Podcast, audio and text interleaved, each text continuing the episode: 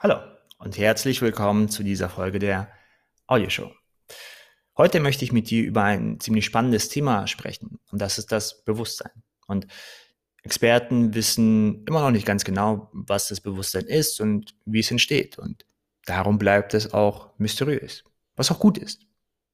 Trotzdem weiß man in der modernen Psychologie und auch in den kognitiven Wissenschaften, dass das Bewusstsein kein Ding ist, was zum Beispiel vom Körper, selbst auch von der Umgebung, auch von anderen Menschen getrennt ist, also abgegrenzt ist.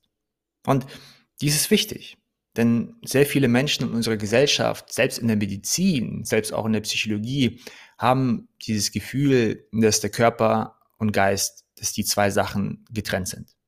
Also der Körper ist so etwas wie eine Maschine, die funktioniert, wo man bestimmte Einzelteile sogar austauschen kann. Und der Geist ist etwas, was wir nicht wirklich greifen können, vielleicht etwas sogar Übernatürliches.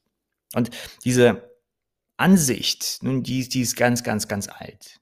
Die entstand mal im, im frühen Griechenland durch Platon und René Descartes hat sie im 17. Jahrhundert noch einmal ins Leben gerufen und, und verbreitet. Und die Zeit war da, dass diese Idee sozusagen in der Gesellschaft, vor allen Dingen in den Bereichen der, der entstehenden Wissenschaft, ähm, die Aufklärung war da sozusagen im Gange, dass diese Idee sich etabliert hat. Und diese Idee war für viele Menschen auch wichtig, um Fortschritte zu machen im Bereich der Biologie, im Bereich der Chemie, im Bereich der Medizin. Nun, und diese These besagt, äh, durch diesen berühmten Satz, ich denke, also bin ich, dass der Körper eine Maschine ist, kurz und grob gesagt, dass der Körper also bestimmten biologischen, chemischen und physikalischen Gesetzen folgt, der Geist aber nicht.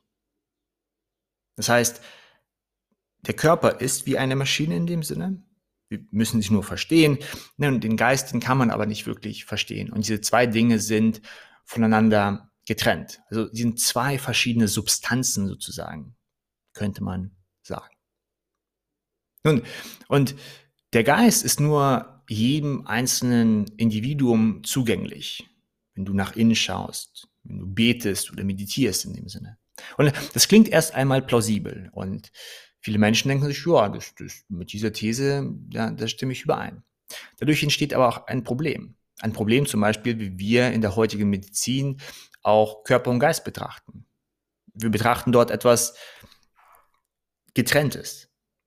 Und viele Menschen, die ich auch kenne, die beim Arzt waren, die sagen irgendwie, es tut weh oder ich fühle mich unwohl. Und der Arzt kann nichts finden, das ist dann psychosomatisch. Das heißt, mit deinem Geist bildest du dir zum Beispiel etwas ein. Nun, wie wir aber wissen, dass wenn der Körper gesund ist und im Körper einigermaßen alles gut funktioniert und der Körper auch trainiert wird.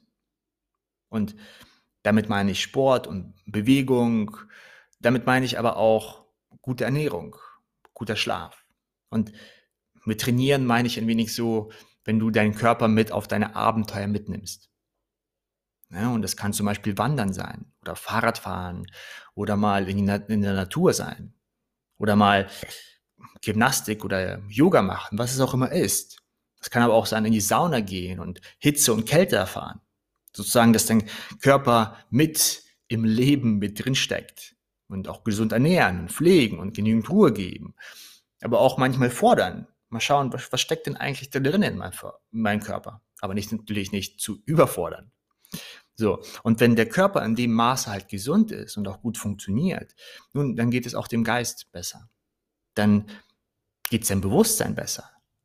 Dann geht's, dann ist auch deine Erfahrung des Lebens besser. Wenn es Körper und Geist dementsprechend gut geht. Das heißt, sie sind miteinander verwoben. Sie sind miteinander verbunden und wir können sie nicht einfach mal trennen. Und wir wissen auch aus verschiedenen Büchern und, und, und, und Forschungen und äh, Therapiearbeiten, ähm, dass so etwas wie zum Beispiel Stress und Leid und Schmerz und Trauma im Körper gespeichert wird.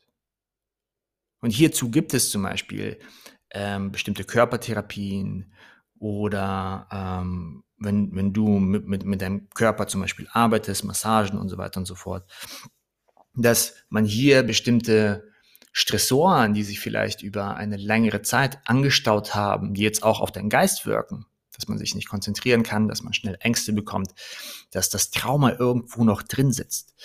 Nun, dass man das durch körperliche Arbeit lösen kann.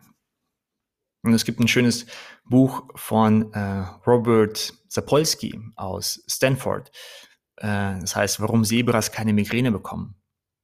Und hier geht es darum, dass wenn ein Zebra oder auch ein anderes Tier Stress erfährt, zum Beispiel sieht der Zebra, dass ein Löwe dorthin kommt und dich gleich aufessen möchte, dann hat, dann hat das Zebra Stress.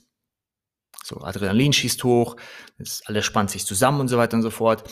Wenn der Zebra dann aber zehn Minuten später geflohen ist, es ihm nichts passiert, nun dann schüttelt das Zebra den ganzen Stress aus. So funktioniert das Bewusstsein vom Zebra, weil, weil es keine, keine Wahrnehmung, so vermutet man zum Beispiel, keine Wahrnehmung hat von, von Zeit, es hat keinen keinen bestimmten Vorstellung von dem Tod, dass, oh, ich bin gerade dem Tod entrannt und so weiter und so fort.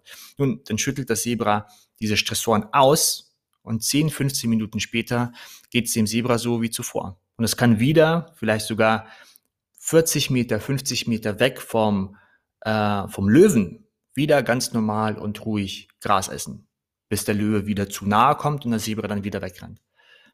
Ja, wenn du jetzt ein Zebra wärst, dann sag ich mal, naja, der Löwe, der jetzt 50 Meter vor mir ist, der hat mich gerade beinahe erwischt. Dann gehe ich doch mal gleich mal irgendwie ganz weit weg, dass, dass dieser Löwe überhaupt nicht sichtbar ist. Oder ich gehe irgendwo hin, wo es Bäume gibt und der Löwe mich nicht finden kann und so weiter und so fort. Das Zebra funktioniert aber auch anders. Und darum hat das Zebra auch keine Geschwüre, keine tiefsitzenden Traumata. Und auch ja, keine Migräne in dem Sinne. Und das unterscheidet uns zum Beispiel sehr stark vom, vom tierischen Empfinden. So sagt zumindest ähm, Robert Sapolsky. Und ich wollte dir an dieser Stelle einfach mitgeben, wenn du also an deinem Geist arbeitest und jetzt meditierst, dann vergiss deinen Körper nicht. Dann denk immer dran, dass dein Bewusstsein, dein Geist, deine Wahrnehmung von der Welt, von dir selbst, von deiner Zukunft auch irgendwie mit deinem Körper zusammenhängt. Und dass dein Körper auf dieser Reise mit dabei ist. Und dass du auch nicht vergisst, den Körper mitzunehmen. Und dass du auch hier schaust, wie kann ich meinen Körper weiterentwickeln? Was, was braucht er? Was würde meinem Körper gut tun? Ist es Sport? Ist es vielleicht eine Ernährung? Also, dass ich, dass ich was anderes esse? Ähm, ist es vielleicht besserer Schlaf? Ist es vielleicht, dass ich in die Sauna gehe, weil ich, weil ich weiß, dass mir das gut tut und mein Körper sich danach ausgeruht und wohl fühlt. An dieser Stelle vermisse ich übrigens sehr, sehr die Sauna, bei der ich schon lange nicht war wegen Covid. Äh, oder ist es vielleicht bei dir die Natur, Sonne, Licht und so weiter und so fort. Die sind alles Faktoren, die sich sehr positiv an den Körper auswirken und somit auch auf deinen Geist. Okay, das war's wieder von mir. Ich hoffe, ich konnte dich ein wenig inspirieren und dir auch ein paar Tipps mitgeben auf deine Reise. Ich drücke dir weiterhin die Daumen und wünsche dir viele wertvolle Erfahrungen. Bis schnell bald.